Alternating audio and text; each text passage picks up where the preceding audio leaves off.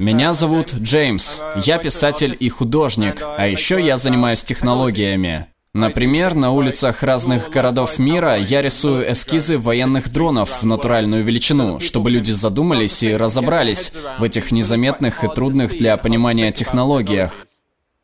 Я создаю такие вещи, как нейросети, которые предсказывают результаты выборов на основе прогнозов погоды, потому что я заинтригован теми возможностями, которые могут предложить эти новые чудные технологии. В прошлом году я изобрел свой беспилотный автомобиль, но так как я не особо доверяю технологиям, я также соорудил и ловушку для них. И я делаю эти вещи главным образом, потому что абсолютно увлечен ими. Но еще я считаю, что, говоря о технологиях, мы по большей части говорим о нас самих и о нашем видении мира. Представляю вам историю о технологиях. Это видео про яйцо с сюрпризом. По сути, в нем человек раскрывает целую кучу шоколадных яиц и показывает игрушки из них зрителям. И все. Это все, что он делает целых 7 долгих минут. Я хочу, чтобы вы отметили здесь две вещи. Во-первых, у этого видео 30 миллионов просмотров. А во-вторых, оно размещено на канале с 6 миллионами 300 тысячами подписчиков и 8 миллиардами просмотров. И все видео на нем похожи на это. 30 миллионов людей смотрят на то, как парень распаковывает яйца. Звучит странно, но если вы забьете в поиск на YouTube «яйца с сюрпризом», то найдете 10 миллионов таких видео. И я считаю, что это не все. Думаю, их гораздо, гораздо больше. Если продолжите искать, их будет бесконечное множество. Существуют миллионы, миллионы таких видео с самыми причудливыми комбинациями брендов и материалов. И каждый божий день их выкладывают все больше и больше. Что за странный мир, не так ли? Но дело в том, что такие видео смотрят не взрослые, их смотрят дети, маленькие дети. Это видео как наркотик для малышей. Есть что-то в повторении, в той регулярной дозе дофамина при раскрытии интриги, что их так цепляет. И маленькие дети пересматривают эти видео снова и снова и снова. Они делают это часами, и еще, и еще. А если попытаетесь отнять у них экран, они будут кричать и кричать и кричать. Если не верите мне, я уже видел, как некоторые в зале кивают. Если не верите мне, спросите у людей, у которых есть маленькие дети, и они расскажут вам все о видео про яйца с сюрпризом. Вот с чего мы начнем. Сейчас 2018 год, и некоторые, если не многие люди, используют те же механизмы, которыми пользуются, скажем, Facebook и Instagram, чтобы вы постоянно проверяли их приложения. И их же используют на YouTube, чтобы промывать мозги маленьким детям, получая взамен доходы от рекламы. Ну, я надеюсь, что они делают именно это, точнее для этого. Ведь на YouTube можно получать доход от рекламы более простыми способами. Можно просто что-то придумывать или воровать. И если если забить в поисковик популярные мультики для детей, Свинку Пеппу или Щенячий патруль, можно увидеть, что их тоже миллионы в онлайн-доступе. Разумеется, большинство из них размещены не создателями оригиналов. Их выкладывают сотни различных случайных аккаунтов, и почти невозможно узнать, кто именно их выкладывает и каковы их цели. Звучит знакомо? Потому что именно по такому механизму работает большинство цифровых служб, где невозможно отследить источник информации. Это как фальшивые новости для детей, и мы с рождения рождения приучаем их жать на первую попавшуюся ссылку, несмотря на ее источник. Это не кажется такой уж хорошей идеей. Есть еще одна очень популярная вещь для детей на YouTube, и это песня «Семьи пальчиков». Я только что услышал стон в зале. Вот эта песня «Семьи пальчиков». Это самое раннее, что мне удалось найти. Видео загружено в 2007 и у него только 200 тысяч просмотров, что просто ничто в данном случае. Но у нее дико навязчивый мотив, и я не буду ее включать, потому что она въестся в ваш мозг точно так же, как въелась в мой, а я не буду так с вами поступать. Но, как и яйца с сюрпризом, она влезла в головы детей, детям и застряла там. И спустя несколько лет эти песни семьи пальчиков начали появляться везде. Есть версии на разных языках с разными персонажами мультиков, снятые при помощи еды или каких угодно материалов, которые есть под рукой. И опять-таки есть немыслимое, просто невероятное количество таких видео в открытом доступе в немыслимых комбинациях. И чем больше времени вы с ними проводите, тем больше чувствуете, что, возможно, начинаете сходить с ума. Тут-то я и задумался над этим, над этим чувством полного отчуждения и полнейшего непонимания того, как было создано все, что мне показывают вокруг.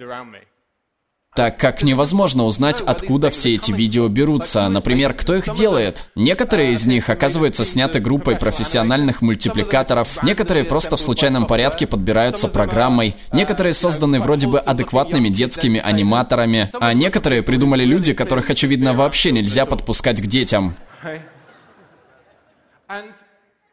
И опять-таки это невозможность понять, кто создает данный контент. Какой-то бот, человек, тролль. О чем говорит то, что мы уже не можем увидеть разницу между ними?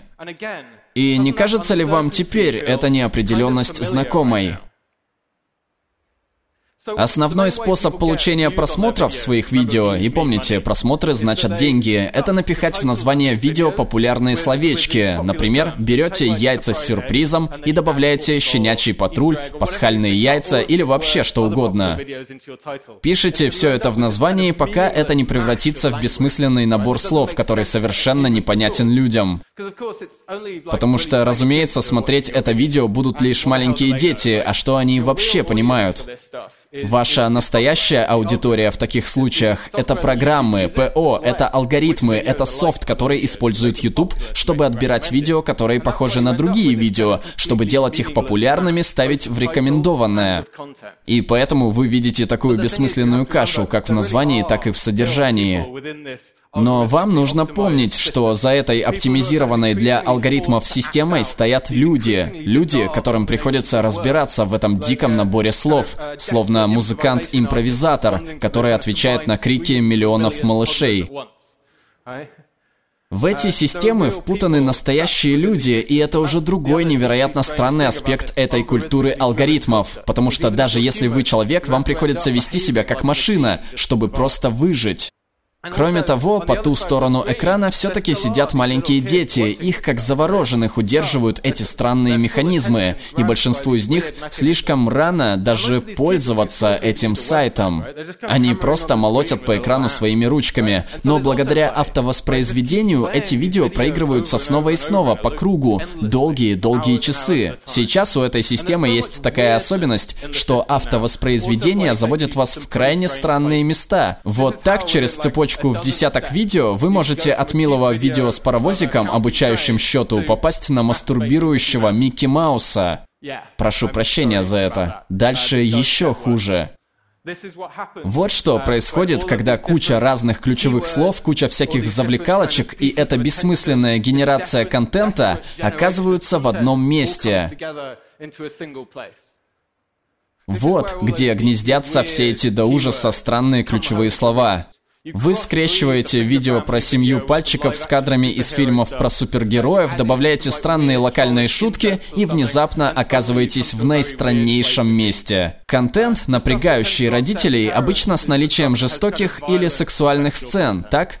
Персонажей детских мультиков насилуют, убивают, издеваются таким образом, что это пугает детей. А происходит это потому, что программа использует все это, чтобы автоматически генерировать самые страшные детские кошмары. И такой контент действительно оказывает влияние на детей. Родители жалуются на то, что их дети получают психотравмы, боятся темноты, боятся своих любимых персонажей мультиков. Если вы что-то отсюда и вынесете, если у вас маленькие дети, держите их подальше от YouTube.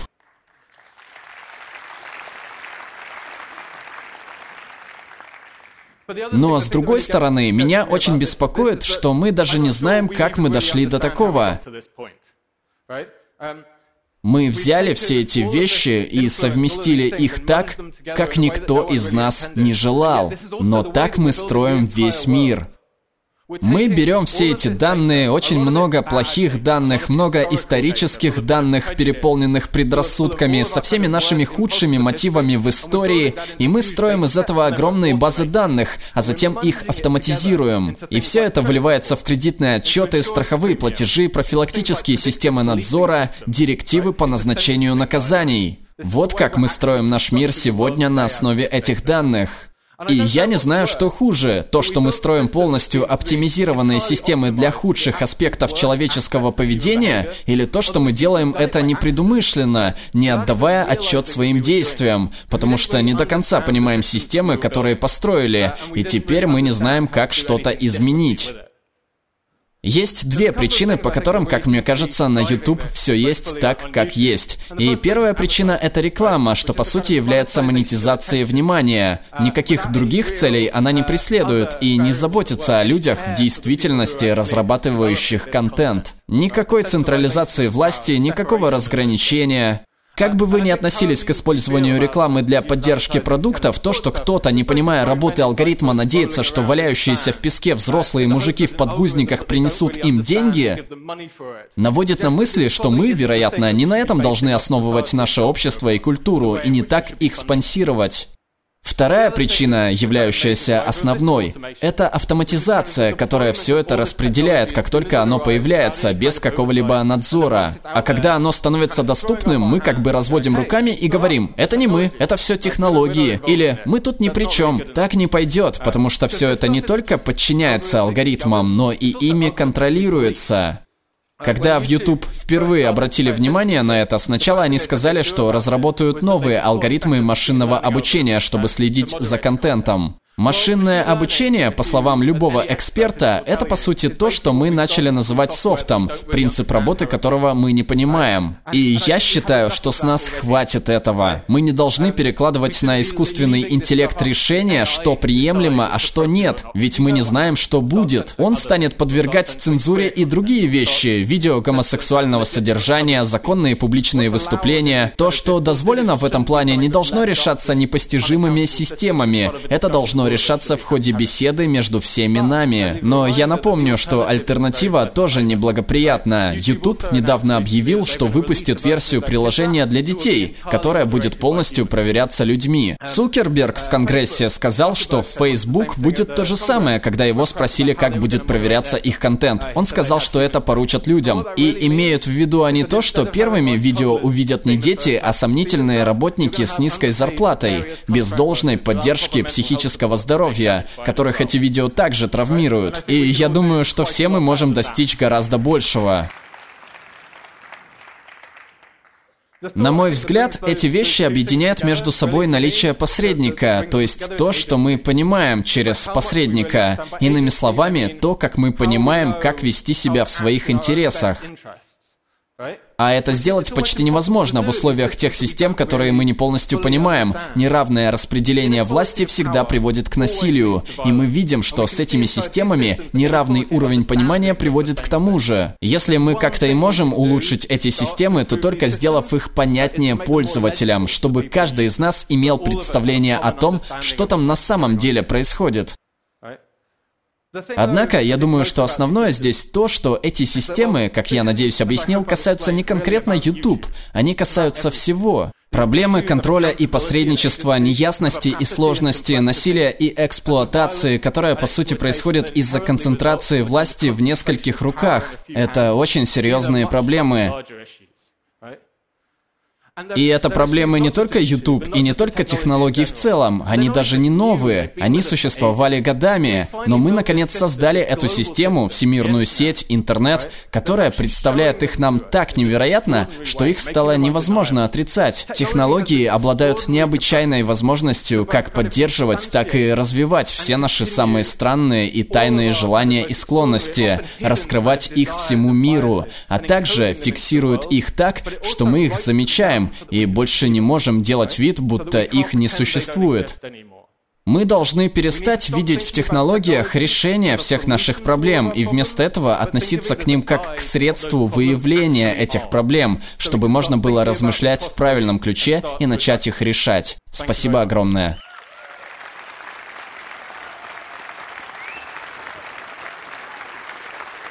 Спасибо.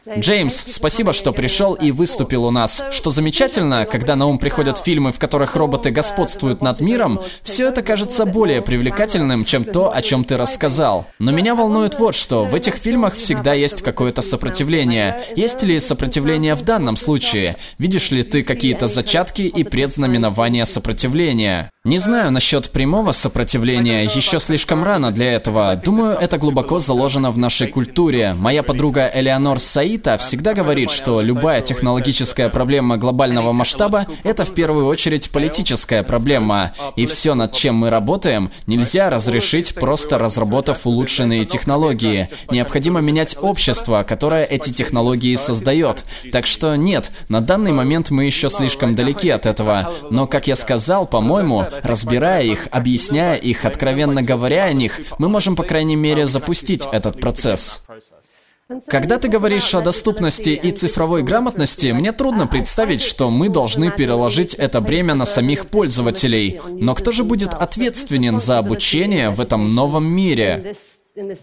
Опять-таки, думаю, ответственность лежит на всех нас, и все, что мы делаем, создаем, строим, должно совершаться при всеобщем согласии, включая тех, кто избегает этого обсуждения. И мы должны быть уверены, что создаем системы не для обмана людей, чтобы они сделали, что нам нужно, но что люди действительно вовлечены в процесс обучения на каждом этапе, потому что все эти системы образовательные. Я надеюсь, что даже такая безжалостная штука, если правильно к ней подойти и разобраться, несет в себе элемент обучения, которое позволит вам увидеть, как сложные системы взаимодействуют, и, возможно, впоследствии применить эти знания где-нибудь еще. Джеймс, это такая важная тема, и я знаю, что многие здесь открыты и готовы к разговору, поэтому спасибо, что начал наше утро. Спасибо большое. Спасибо. Озвучил Глеб Трейс, перевела София Кучина, отредактировала Наталья Ост.